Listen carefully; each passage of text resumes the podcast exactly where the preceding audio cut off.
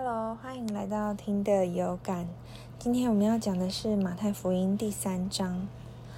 前一章记录的是主耶稣婴孩时期的事，本章则发生在三十年之后，三十年左右，讲的是施洗的约翰。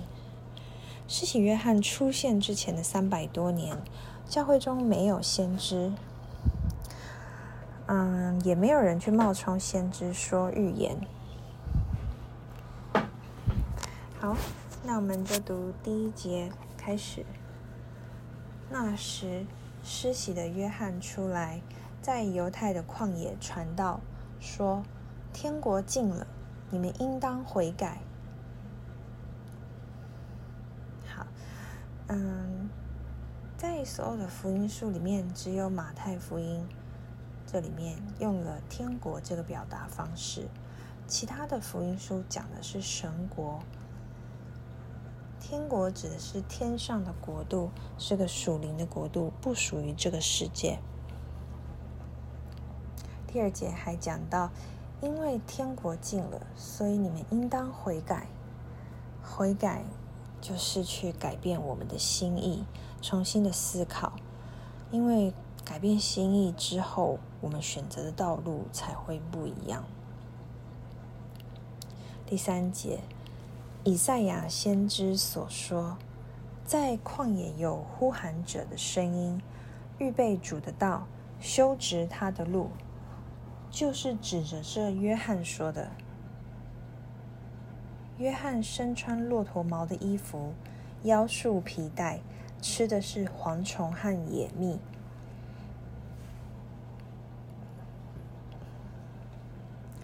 嗯，施洗约翰就像是基督的先锋一样，他被派在基督出现之前，为主去预备道路，也就是为了基督要进入人的灵魂这件事情去预备，让人意识到自己是带有原罪的，而且相信自己的意或做再多的努力，无法去洗掉这些罪。第四节提到耶呃约瑟约翰的穿着很简朴，他穿着像乡下农夫一般的衣服，他的食物也很简单，吃的是蝗虫。蝗虫是一种会飞行的昆虫，可以当做食物，而当时的律法也认为那个是洁净的。嗯，从他的衣服和食物表表明。属灵的人呢，或者说神喜欢的人，不会那么在乎这些看起来的装饰品，因为他们知道更重要的事情。好，第五节，耶路撒冷、犹太全地和约旦河一带的人都出来到到约翰他那里去，承认自己的罪。在约旦河里受了他的洗。约翰看见许多法利赛人和撒都该人也来到他施洗的地方，就对他们说：“毒蛇所生的啊，谁指示你们逃避那将要来的愤怒呢？应当结出果子来，与悔改的心相称。你们心里不要以为我们有亚伯拉罕做我们的祖宗。”我告诉你们，神能从这些石头中给亚伯拉罕兴起后裔来。现在斧头已经放在树根上了，所有不结好果子的树就砍下来丢在火里。我用水给你们施洗，表示你们悔改了。但在我以后要来的那一位，能力比我更大，我就是替他提鞋也没有资格。他要用圣灵与火给你们施洗。他手里拿着簸箕，要扬进麦场，把麦子收进仓库里，却用不灭的火把糠烧尽。好，我们从第五节看到，很多的人哈，比我们想象中的多，都从全国的各地啊，从耶路撒冷来到约翰的面前。第六节，约翰教导这些犹太人是要去承认自己的罪。那犹太人他们自己教导自己的是要称自己为义，所以犹太人的喜呢是去接纳归入他们信仰的人，他们会做施洗。但是约翰的洗礼是一种心信心上的。的洗礼是帮愿意悔改的人去洗礼的。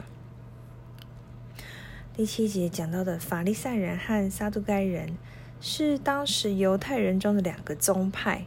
法利赛人注重律法，然后尊重、遵守礼仪，注重古人的权柄和传统；而撒都该人像是当时的权贵，他们否认灵。嗯，包括天使这些的存在，也否认复活这样子的概念。第八节提到的果子，悔改是要发生在人的心里的，有悔改的心，才有可能会做出不一样的事情，也就是结出正确的果子。这边第十节提到的斧头，就像是说审判就要来了。除了这些法利赛人，除了真诚的悔改，没有别的方法去逃避毁灭。而且，不论他们外在的宣告或者是表现多么的虔诚。如果没有结出好果子，这棵树就要被砍下来。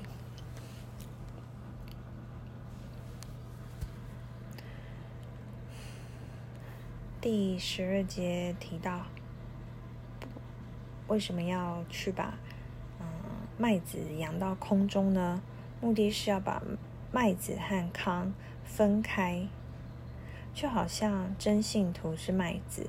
而假冒为善的人是糠，糠是空的，是轻的，没有用、没有价值的东西，总是随风而去。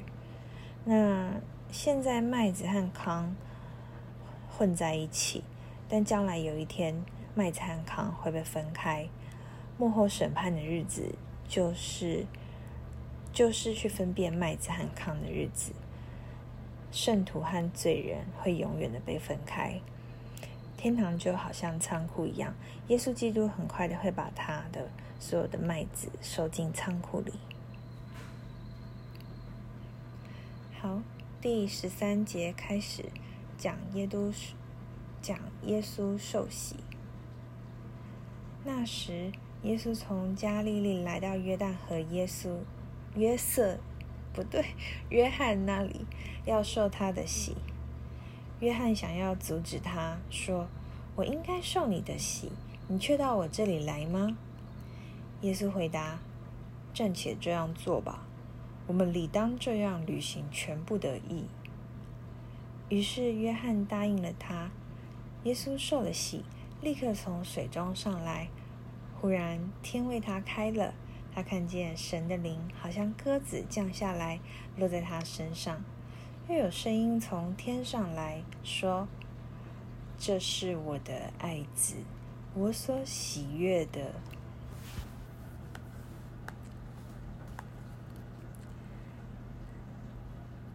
你们知道，嗯，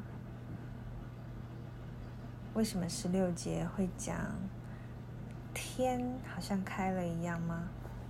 因为罪，他把天堂之门给关了，中断了神与人之间可以直接往来。但是基督现在为所有的信徒打开了天国的门。第十七节，天上有声音，这就是。啊，耶稣基督的父亲圣父用声音来显明自己。好，今天就讲到这边，谢谢你的收听，希望你有美好的一天，我们下次再见喽。